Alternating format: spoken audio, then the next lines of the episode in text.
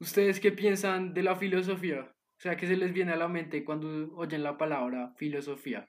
Pues a ver, yo cuando escucho filosofía, la verdad es que me da, me da bastante mamera, pero pues de lo que he sabido hasta ahora, o sea, de lo poco que, que, que hemos aprendido, que he aprendido, pues me parece que es bastante interesante como cuando uno indaga bien y se, se interesa en el tema. El problema de la palabra filosofía, yo siento es que intimida mucho a la gente. O sea, usted ve la palabra filosofía y usted dice como, uy, ese tema es denso. Y pues efectivamente lo son, pero son temas, son temas muy importantes que pues básicamente deciden cómo vive usted su vida y qué acciones y decisiones realiza usted.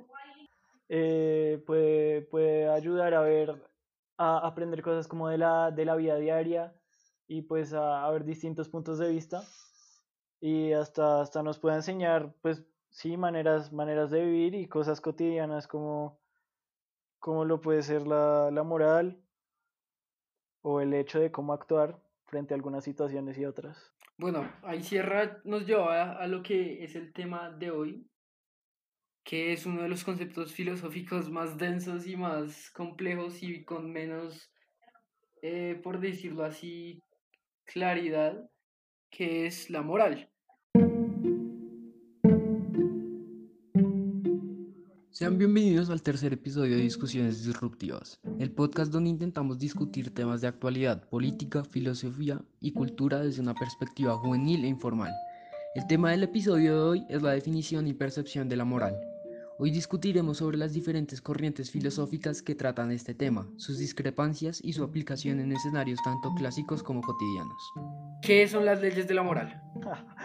bueno, no, pues indagando un poco el tema, pues creo que hay unos, unos conceptos que son como los, pues los que hay que tener en cuenta, que son como los más básicos en cuanto a moral y pues creo que empieza por teología uh, o pues la fe y pues hay que tener en cuenta que la moral realmente se basa solo en el propósito de, de la salvación eterna. Pero es, es por esas cosas que yo siento que lo que dice Antonio no está totalmente correcto. A mí me parece que la moral es totalmente separable de la religión. O sea, yo siento que la salvación eterna, la moral, no viene atada con una religión. O sea, yo entiendo que Antonio busca hacer el punto de que si no hay una forma de que yo me salve porque voy a ser bueno, pero eso significa, nosotros los humanos nos diferenciamos del resto de especies porque tenemos uso de la razón y esa razón nos permite saber qué putas está bien y qué putas está mal. O sea, usted, usted no necesita tener la promesa de una salvación eterna para ser bueno, porque usted es humano y usted puede reconocer qué es bueno y qué es malo. Esa es la razón y el pensamiento crítico que tiene cada persona. Eso es lo que, me, eso es lo que a mí me parece la moral.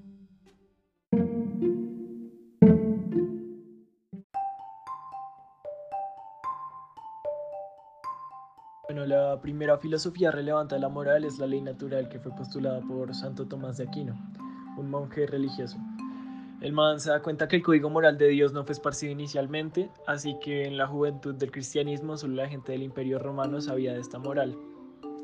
Por eso, por eso el tipo propuso que Dios reflejó en cada uno de nosotros su código moral y por eso podemos reconocer entre bien y mal sin necesidad de conocer a Dios. Bueno, entonces hablando de corrientes que definen la moral, pues también está Kant y los imperativos categóricos, que pues son bastante complejos por decirlo menos.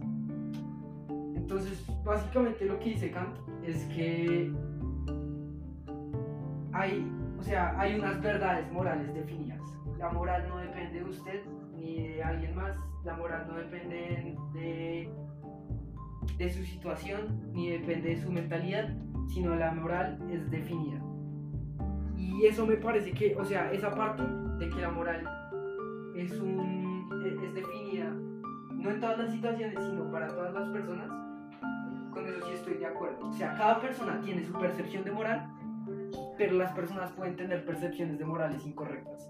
O sea, es que Antonio, si una persona piensa moralmente que, por ejemplo, no sé, eh, puede matar a tal tipo de, o puede abusar de tal tipo de personas porque las considera una raza inferior, esa moral está incorrecta, Antonia, eh, Antonio.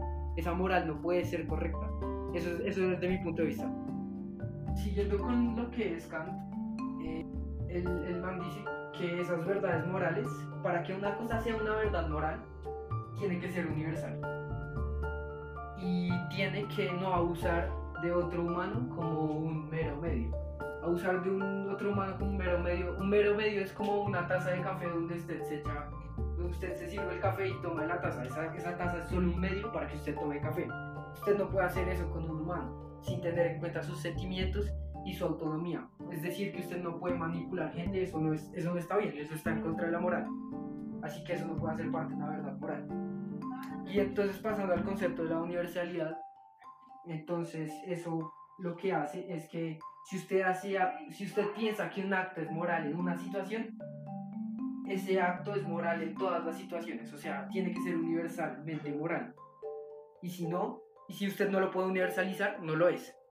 O sea, es decir, que el Kant, eso, eso lo dice Kant, con eso, con eso yo no estoy de acuerdo, me parece que se puede prestar para cosas que no, que no son funcionales. Bueno, Walter, entonces, pero puedes dar un ejemplo de los de lo que dice Kant, Kant de los imperativos categóricos? Sí, pues, o sea, a ver, mira, entonces, imagina que tú eres una persona y tienes, o sea, tú y toda tu familia están, tienen mucha hambre, no han comido en un buen tiempo.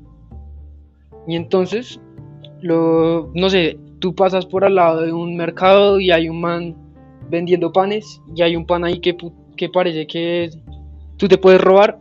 Entonces, lo que dice Kant es que aunque ese pan tú te lo puedas robar para comértelo y, y salvar, y salvarte a ti y a, ti a tu familia de morir, es, inmoral robarse ese pan porque así estarías universalizando la acción de robar. ¿Me entiendes? Sí, o sea, estaría como justificándolo. Sí, pero él, se refiere a que... A que no es justificable, entonces cualquier acción no... Si tú haces eso es porque estás diciendo que robar en algunos casos es moral. Pero si es moral, eso significa que según Kant es moral en todos los casos, es universal. Entonces, piensa... Eso es que determinar, determinar si en un caso es moral o en otro es moral, pues es algo subjetivo, que es lo que veníamos discutiendo. Pero Entonces, Kant, creo que hay que tener... por eso, se refiere, Antonio. Kant da herramientas para identificar qué es moral y qué no, que son los imperativos categóricos. Entonces, por eso, los parámetros básicos de la moral. No, pero no son parámetros, es simplemente una verdad moral cumple con los siguientes requisitos. Esos son ser universal, y no usar a los humanos como meros medios. Pero el problema, el problema con esta teoría es que se da en momentos en los que uno diría que sí llega a ser condicional tal moral. Entonces, a ver, tomamos el ejemplo de que, a ver, hay uno muy famoso de la Alemania nazi, pero no sé si ustedes quieran hacer como uno más informal. Sí, mejor, mejor. Entonces, resulta que usted está como con sus amigos en su casa y llegan unos manes, no, usted está en una farra con sus amigos, usted está como en la portería, ¿me entiende? Y entonces llegan un, llega un grupo de manes que usted sabe que cascan a la gente en cada fiesta, o sea, que son manes peligrosos.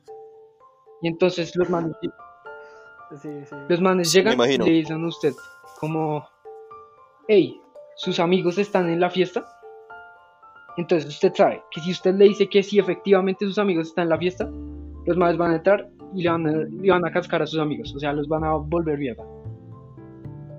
Y si y si usted les dice que no están, pues los manes se van a ir. O sea, en, en este hipotético caso, usted les dice que si usted les miente, los manes se van. Entonces, ¿ahí qué sería lo moral? ¿Mentirles o decirles que sus amigos están dentro? No, pues pues creo que si uno se rigiera por todos los principios y pues de verdad no, pues sí, sí, sí, sí se atiene como a cada letra de lo que, de lo que pues uno sabe que está bien o mal, pues uno diría que sí están, pero trataría de razonar para que no pase el incidente. Ah, pero pues creo que eso es lo que estábamos tratando de debatir con... Eso, eso es exactamente lo que propone Kant. Y entonces lo que dice el man es, si usted le miente a los manes que van a cascar a sus amigos, usted está universalizando mentir. Y mentir es inmoral. Entonces usted no le puede decir mentiras al man porque se estaría haciendo algo inmoral. Ahora, si usted le dice que sí, los manes entran y cascan a sus amigos, el hecho no está sobre usted, sino sobre los manes, porque usted nunca forzó a los manes que cascaron a sus amigos a cascarlos, o sea, ellos actuaron en su libre albedrío. Y pues en este ejemplo, pues ahí la decisión es muy fácil. Pero digamos, tomemos, volvamos al ejemplo ya más formal, que es el del, de los nazis y los judíos. Entonces usted es, un, usted es un ciudadano alemán y usted está escondiendo judíos en su casa. Llega a la Gestapo y le dice, usted tiene judíos en su casa, usted puede mentirles o decirles la verdad.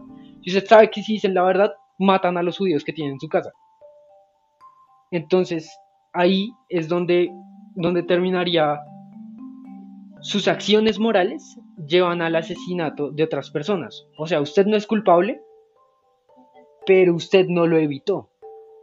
Pues entonces es una filosofía envidiosa, o sea, es más como eh, yo respondo por mis propias acciones, pero creo que ahí volveríamos también a... Pero es que Antonio, o sea, si, todos, si todos siguieran la moralidad kantiana, el mundo sería perfecto, ¿me entiendes? Mientras que si otros siguen condiciones Y, y mañitas, ahí es donde las mierdas se van.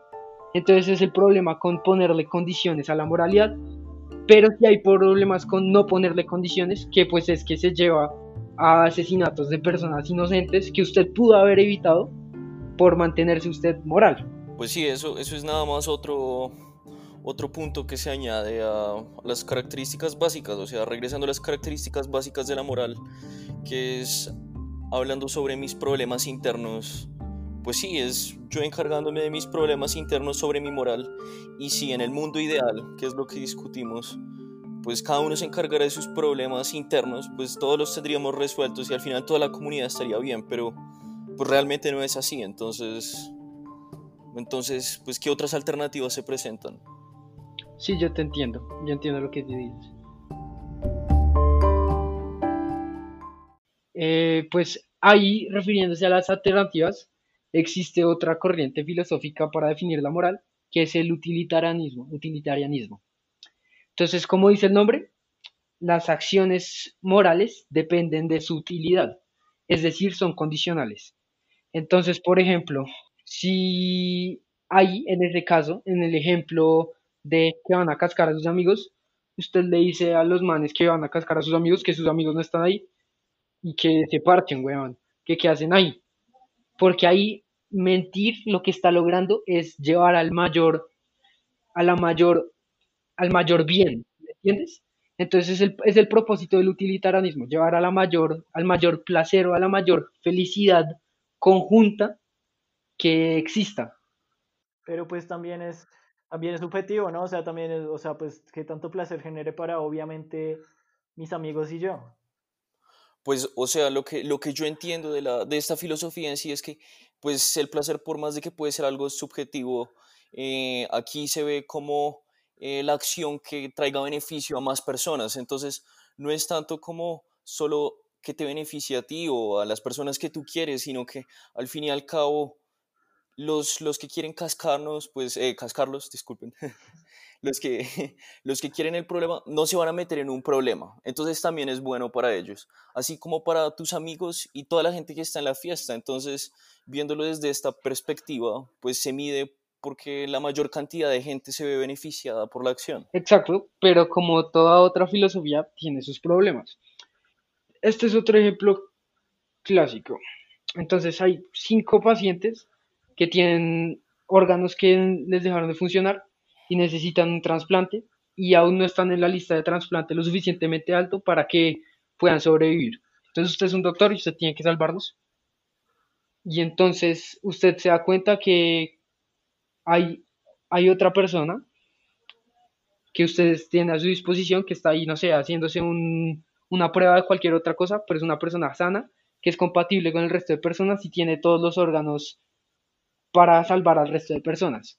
Entonces ahí, según el utilitarianismo, usted tendría que matar a esa persona y con esos órganos salvar a las otras cinco personas, porque usted está salvando cinco personas por el precio de una. ¿Me entiendes, ¿me entiendes Antonio? Pues, o sea, creo que, creo que sería, no, no, es, no es que tendría, sino que justificaría matar a esa persona. Sí, sí, sí, sí, exacto. Sí, sí. Sí, exacto.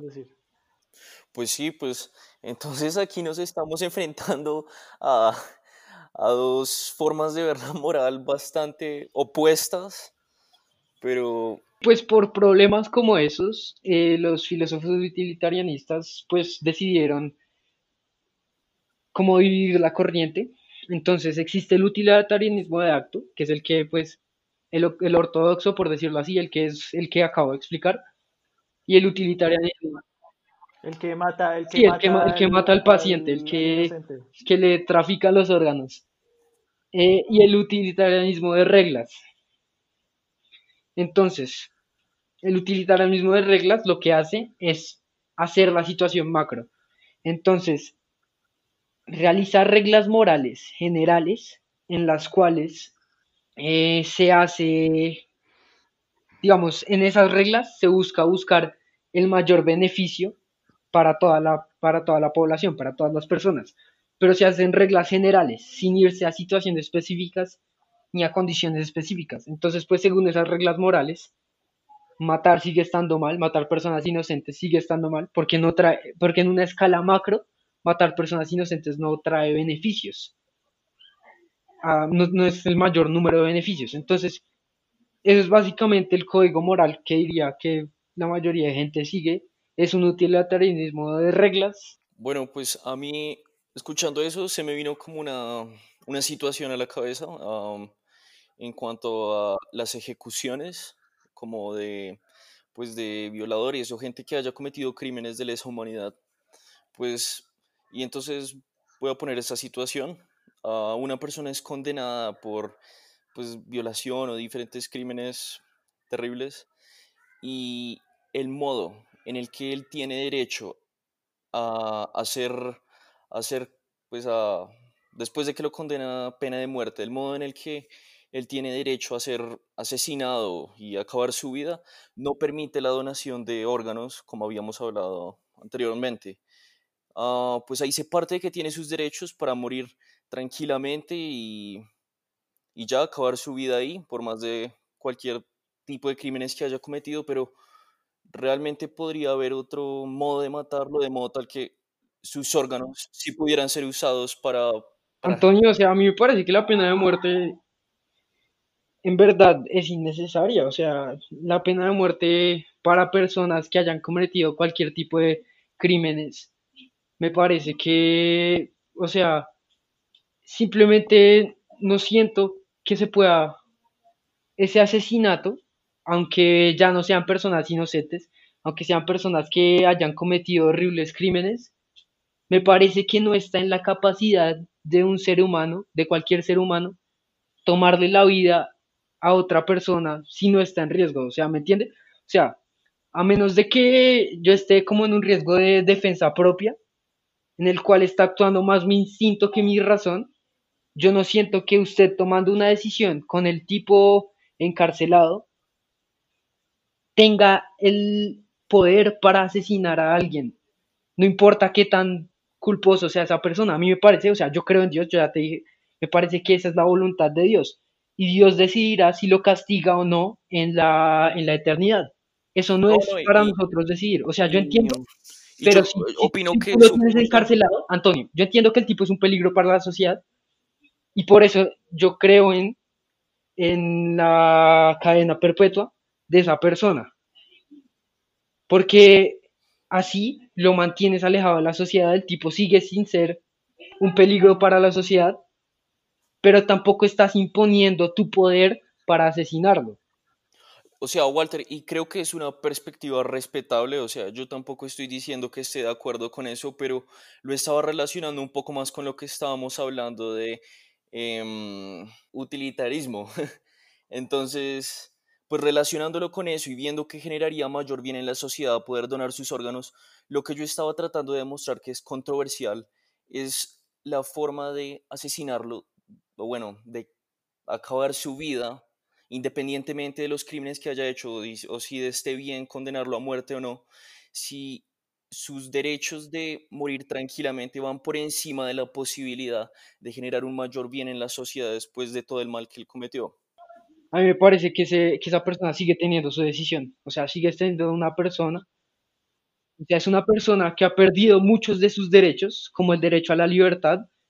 Eh, es una persona que es un, un desadaptado de la sociedad si está cometiendo tales crímenes. Y pues por eso mismo, pero aún así es una persona. Entonces, tiene derecho sobre su, su cuerpo, eso lo sigue teniendo el derecho de saber, de, de, morir, por lo menos. O sea, sí, sí, o sea, ya, yo estoy en contra de la pena de muerte, pero asumiendo tú lo que tú estás diciendo, de que sí se efectúa una pena de muerte, a mí me parece que aunque eso de, del resto de órganos pueda traer más bien a la sociedad, esa persona sigue teniendo control sobre sus órganos. Yo en este caso creo que creo que si esa persona va a perder la vida sí o sí y o sea, porque porque se lo ganó por X o Y motivo, pues yo creo que que eso de, de escoger cómo, cómo quiere morir, o sea, yo creo que, que ahí sí sería más utilitarianista pues yo, yo opino que sería más así, porque, o sea, si esta persona le, le ha quitado vidas a, otras personas o ha violado o ha hecho el mal que ha hecho, pues creo que al menos si, si, sus, si sus órganos, o sea, si su muerte, que es algo que evidentemente va a suceder, puede ayudar a más personas, yo creo que, que debería ser así. Porque, o sea, si de todas maneras es una persona que, que, que va a morir, no creo que, que influya mucho la manera en que, en la manera en que eso pase. Entonces en eso sí sería más... Sí, sí, o sea, ahí, lo que estás diciendo es, si igual se va a morir, ¿por qué no que cuando se muera de paso ayude gente, que es lo que nunca hizo? Sí, me parece que acá sería... Pero o sea, ustedes siguen quitándole los órganos como si ustedes tuvieran control sobre su cuerpo. Está quitándole los órganos a una persona que aunque sea un hijo de puta y sea un desadaptado y sea todo lo que se todo lo que pueda hacer, esa persona sigue teniendo el derecho a, como morir, o sea, si tiene el derecho a una muerte digna, sigue teniendo ese derecho a sus órganos. O sea, ese derecho a su cuerpo es lo único que le queda, es el único derecho que le queda. O sea, en ese momento le están quitando hasta su derecho a la vida. Pero a mí me parece que sigue teniendo el derecho a su cuerpo porque aunque su derecho a la libertad lo haya perdido por ser una amenaza y cosas así, simplemente esas, esas, ese tipo de quitarle los órganos a esa persona, me parece que la, una persona no tiene el poder para quitarle los órganos a otra persona sin el permiso de esa persona. A mí me parece que ningún humano tiene ese nivel de poder y ese nivel de jerarquía sobre otro para tener la autoridad de quitarle sus órganos y dárselos a alguien más sin que esa persona tenga una voz en, sí mismo. Y esto nos lleva otra vez a la moralidad kantiana. Ustedes están usando a esa persona que aunque sea un desadaptado, que aunque sea un hijo de puta, la están usando como un mero medio. Como un mero medio para un buen fin, que es otra persona, pero la están usando como un mero medio. La están usando como si fuera una taza de café, weón. A ver, marica, pero es que, o sea, estamos hablando de un caso completamente hipotético en el que hay una persona que es un desadaptado, es un criminal y es una persona que ha perdido, como tú lo dijiste, el derecho a la libertad y también el derecho a la vida. Entonces es una persona que ya no tiene más por qué, eh, o sea, ya no tiene nada más por qué vivir, es una persona que ha causado daño a la sociedad y sí puede que no haya persona con la autoridad suficiente como para quitarle órganos a alguien y dárselos a, otra persona. Bueno, y por, por eso era la idea de esta situación, o sea, mostrar, o sea, la, la controversial diferencia entre ambos, entre ambos lados filosóficos, o sea, si lo miras desde tus ideas de Kant, pues obviamente sí, tiene sus derechos, eh, sus, sus cosas que hay que respetar, lo más básico que es su cuerpo, pero, pero si se mira el bien general, o sea, la sociedad, viéndonos como un grupo que realmente considero que es lo que, lo que es la humanidad, pues genera mayor bien y viéndolo desde el punto de vista que ya hemos discutido a mayor cantidad de personas, entonces es más productivo.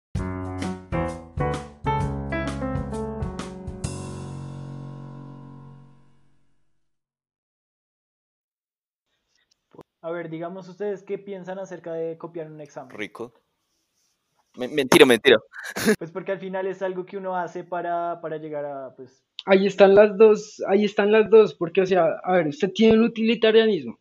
Entonces, en el utilitarianismo, usted lo ve, usted no le está haciendo daños a sus compañeros, a menos de que sean calificados en curva, que pues en ese caso sería inmoral desde todo tipo de perspectiva, porque le está haciendo daño a la persona en la que se está Bueno, copiando. pero digamos que no es curva. Sí, o sea, simplemente estaba pasando eso rápido.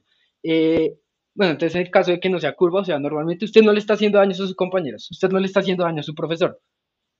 Lo- el argumento del profesor diciéndole que está daño- haciendo daño a sí mismo eh, es puta mierda. O sea, Sí, es sí, siempre, siempre salen con esa O sea- mierda y yo todavía no, no- no entiendo qué están tratando de decir, pero O sea, o sea, o sea, a ver, yo entiendo lo que dice el, el tipo de que usted no va a aprender así. Usted está eligiendo no aprender y me parece que, que usted no se está haciendo daño porque usted está eligiendo qué aprender y qué no aprender. Entonces ese argumento tampoco, está, tampoco es válido. Entonces usted tampoco, entonces según el, el tolitarianismo, sería moral porque usted no le está haciendo daño a nadie y está garantizando el bien para sí mismo. Pero si usted lo mira desde la perspectiva de Kant, sería inmoral, porque si usted universaliza la copia, la, la sociedad en la que estamos es imposible, porque ahí usted no aprende nada, porque usted está universalizando esa acción y por eso mismo, o sea, esta sociedad es imposible porque nadie aprendió nada, nadie puso nada a prueba, nadie hizo, sus- hizo sus exámenes desde la moralidad y usted ni siquiera se pudo copiar de nadie, porque nadie llegó a aprendiendo, sino todos llegaron a copiarse. Ento- Entonces, es el primer punto de por qué está mal según Kant, que es la universalidad. Y el segundo punto de por qué está mal según Kant sería que está usando a su compañero como mero medio. O sea, a menos de que su compañero le haya pasado la copia, eh, a- como el man sabiendo que, us- que el man le está ayudando y le está pasando la copia. O sea, si el man no le está ayudando, usted simplemente le está mirando el, el papel o le toma una foto al papel del man, eh, usted, está, usted está usando al man como un mero medio porque se está pasando por el culo la autonomía del man. Entonces, según Kant, es inmoral y según el, el, el utilitarianismo, es moral. Y yo, a mí me parece, yo estoy de acuerdo con la perspectiva de Kant, sobre todo en, o sea, en, este, en este proceso. A mí me parece que usted tiene que, que decidir en, en qué proceso está de acuerdo o no, porque ambas son filosofías radicales que, como vemos, pueden llevar al asesinato de inocentes, ambas, uno justificándolo y otro permitiéndolo. Entonces, pues a mí me parece que usted elige, usted tiene que elegir las situaciones, pero las reglas generales sí se tienen que realizar desde, desde, un- utilitarianismo, ya que pues las personas no se van a pegar a una moralidad kantiana, eh, a menos de que pues sea una utopía. Entonces, por eso a mí me parece que copiar es inmoral. Mirando la copia, sí, mirándola como algo básico, copiarse realmente es una mentira. O sea, el punto de copiarse es conseguir un resultado, ¿sí?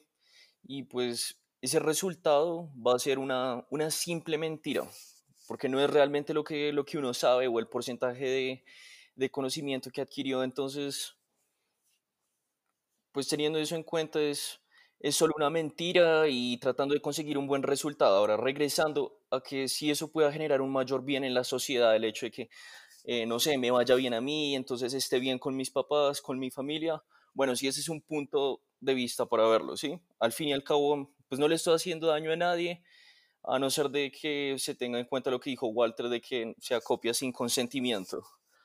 Pero mirándolo, mirándolo así, pues creo que también entra como un poco, no sé si han escuchado sobre una frase como que el fin justifica, eh, el fin justifica los medios, sí, pues una frase pues, de Niccolo Machiavelli. Eso es básicamente Sí, sí. utilitarianismo. Eh, O sea, pues creo que lo que es controversial en este momento es si el fin sí justifica los medios, que sí es, pues es la filosofía que llevamos hablando. Entonces, pues Pero. Pues no, entonces, o sea, al fin no Walter, justifica dijo, Walter dijo que él está. usted se puede pasar la moralidad por el culo en los medios para tener un bien, un fin moral. Y a mí me parece que eso no está bien. O sea, usted tiene que mantenerse moral todo el rato. El moralidad, la moralidad es un hábito, no una Pero- acción. La moralidad es de todo el tiempo, no de un momento. Usted no puede Pero, tener momentos de, ay, soy nunca- chimba. No, usted es bien, Pero uno usted es nunca bien. es moral todo el tiempo. O sea, si uno dijera que uno es moral todo el tiempo, entonces uno es un hipócrita, porque uno no lo es. Pero me refiero a que la moralidad es para el tiempo, o sea, es para todo el tiempo. Usted tiene que atenerse a eso. Sea, entonces usted no podría, o sea, me refiero a que en un, en un, en una, en la idealidad la moralidad es para, es para todo el tiempo. O sea, cierra. O sea, yo entiendo que tú incumplas la moral en algún momento, todos somos humanos. O sea, yo, yo, incumpli, yo he incumplido la, la moral, todos, todos hemos incumplido la inmoralidad. Yo lo he hecho, estoy seguro que ustedes también lo hayan hecho, pero el, el objetivo que ustedes tienen que poner es no incumplirla, porque es un hábito. Entonces, lo que ustedes, entonces, simplemente la, la afirmación del fin justifica los medios, eso está pasándose por el culo la moralidad. Eso simplemente dice que la moralidad es para veces. No, no, pues, pues o sea, Pero pues es que, o sea, hay, hay, acá hay que ser realistas. Yo creo que esa, esa, esa afirmación del fin, del fin justifica los medios y el utilitarianismo, como, como era la otra corriente, la de regla, a mí me parece que eso es lo que todo el mundo usa. Y siendo realista, eso es lo que la mayoría de personas hace, porque la mayoría de personas ven la moral como algo que no es un hábito, sino es algo que, que puede ser cambiado bajo ciertas condiciones. O sea que mi moral puede depender de un lado o de otro, si me va a beneficiar a mí o si va a beneficiar a una persona que, que tengo cerca. O sea, para ser realistas, tú dices, que, tú dices que la moral es algo que tiene que ser un hábito y que tiene que ser algo que tenemos siempre, pero en la realidad es algo que, que definitivamente... Sí, sí, la verdad que estoy totalmente de acuerdo con Sierra. Pues, o sea, las filosofías... Y eso es un problema, a eso me refiero. O sea, que la gente no sea constante en su moral es el problema más grande que hay en la sociedad, weón. O sea, ustedes no pueden decirme que, que la gente sea inconstante con su moral sea una cosa buena, es malo y está mal. Entonces, el objetivo no puede ser una cosa que está mal. El objetivo tiene que ser una cosa que esté bien, como es la moral siendo un hábito.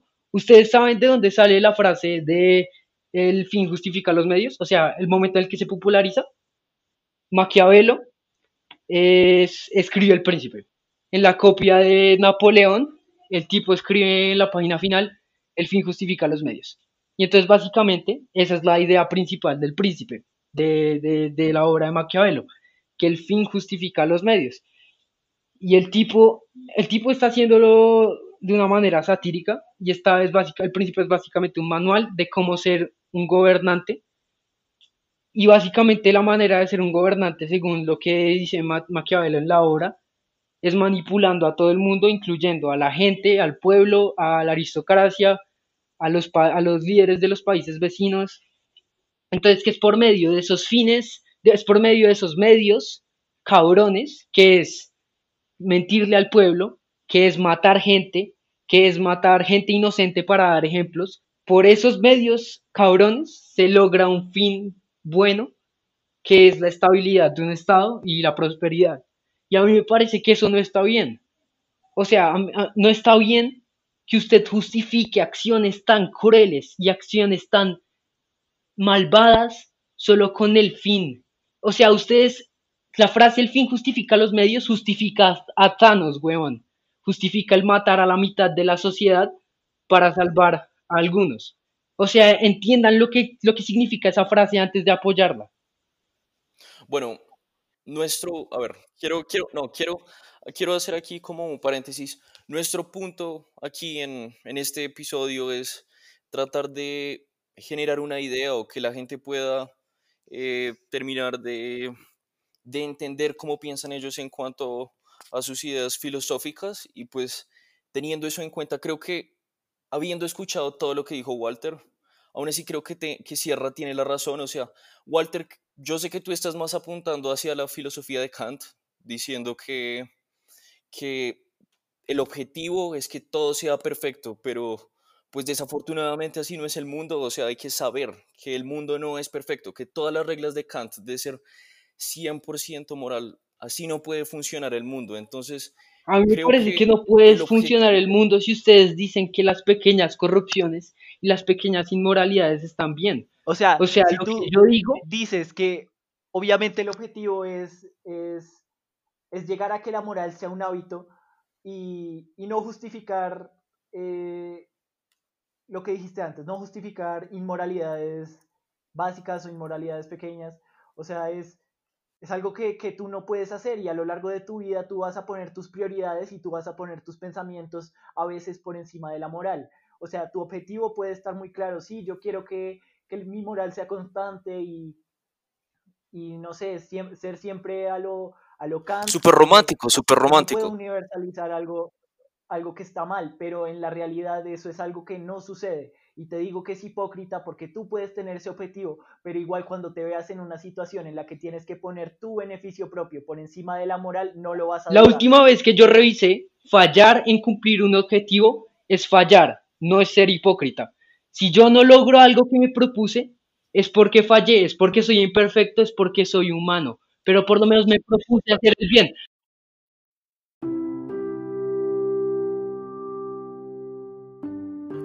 Pues sí, yo nada más quiero decir que disfruté mucho discutir este tema con ustedes y poder exponerle a la gente las ideas románticas de Walter y, y nuestros puntos realistas, Sierra. Em, creo que, creo y espero que puedan entender y generar su propio, su propio punto de vista, independientemente de, nuestras, de nuestros aportes.